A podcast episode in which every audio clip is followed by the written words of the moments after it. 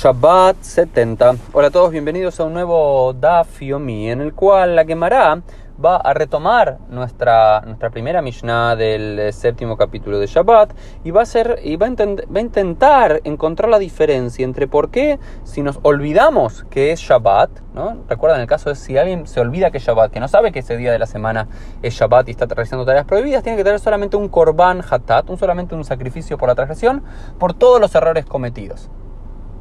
Sin embargo, si tiene conciencia que es Shabbat, pero no que está realizando unas tareas prohibidas, tiene que eh, traer un korban, un sacrificio por cada una de esas tareas prohibidas que está realizando ese día. Entonces, ¿por qué? ¿Sí? Dice la quemará Peamim Shehayabim Ahat al Kulam, Peamim Shehayabim al Dice, hay veces en las cuales, por todas las transgresiones que hicimos, solamente necesitamos traer un sacrificio por nuestro error. Y hay veces que necesitamos entrar en un sacrificio por cada uno de los errores cometidos. Entonces, ¿dónde está la diferencia? Aquí.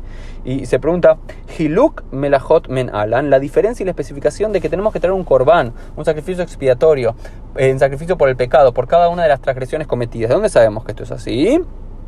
Porque eh, traen a un versículo bíblico que decía Mejalelea motiumat, que quien trasderea morir morirá, y así lo entiende la quemará, a Torah, rapta mitot arbe al hilul ejad, eh, pues la Torah multiplicó las penas capitales, muchas penas capitales por una sola eh, transgresión, y luego nos dicen, por ejemplo, que viene el origen de que hay 39 tareas prohibidas, dicen que es por las palabras de Barim, de Barim, Ele Barim, que en total Ele Barim suma 36, Aleph es 1, Lamed es 30, Hei es 5, entonces ahí tenés 36, más de Barim, que, que son cosas que es por lo menos 2, ahí ya tenés 38, y el otro de Barim es que es una por lo menos, Elu eh, Shloshim Beteya Melachot Brule Moshe Sinai, este es el origen de por qué hay 39 tareas prohibidas en Shabbat, dijimos que hay varias formas en las cuales los rabinos llegan a estas famosas 39 tareas prohibidas y una es con este famoso eh, Peirush, esta famosa interpretación de Elea de Barim. Estas son las cosas que Moshe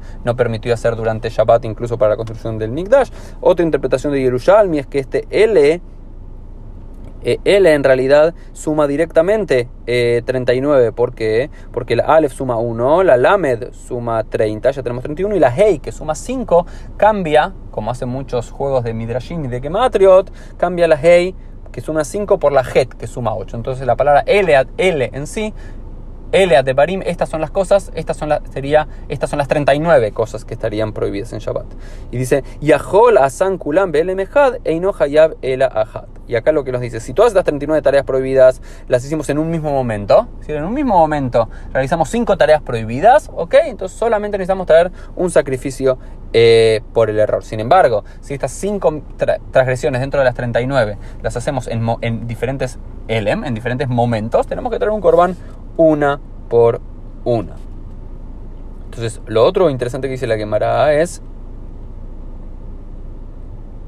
Shei ab melacha hayabim alea mi preñatzma afkol sheu ab melacha hayabim alea mi preñatzma dice tal como abara tal como mover y transportar fuego de un lugar para el otro es un ab melacha. Es considerado un padre de una transgresión es decir una transgresión principal que tenemos que tener un sacrificio expiatorio por esta transgresión. Como dice lote baruesh bechol meshobotehem veio Shabbat no pasarán fuego no morirán fuego en cada una de sus moradas en el día de Shabbat. Af Kol Sheu Af todo que es Af Melajá, todo que es una, una transgresión de las principales dentro de las 39 y no de las derivadas, Hayabim Alea mi tenemos la obligación de traer una por una. Entonces, esa es la lógica de la quemara. La lógica de la quemara es todas las eh, transgresiones que se pueden unir a un Av a una tarea principal prohibida, es un Korban. Sin embargo, si en diferentes momentos de un Shabbat realizamos diferentes tareas prohibidas, tenemos que traer un sacrificio expiatorio, eh, un sacrificio por el pecado por cada una de esas eh,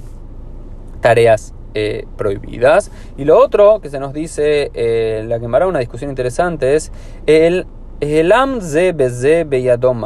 Es decir, si se le olvida a la persona dos cosas. Un, no solamente que ese día es Shabbat, sino que también estaba prohibido hacer esa transgresión en Shabbat. Entonces ya había, la Mishnah agarra dos casos diferentes. La persona que se olvida que ese día es Shabbat y lo utiliza y hace las tareas prohibidas normalmente, habíamos dicho que tiene que traer un solo sacrificio por todas las tareas prohibidas que hizo. Sin embargo, el otro caso que trae la Mishnah es si la persona sabiendo que Shabbat no se acuerda que cierta tarea está prohibida. No sé, se olvida que arar el campo está prohibido y ara el campo y también se olvida que cocinar está prohibido. Aunque sabe que Shabbat, pero que se, olvida que en Shabbat está prohibido cocinar, realiza estas dos tareas prohibidas, tiene que dar dos sacrificios.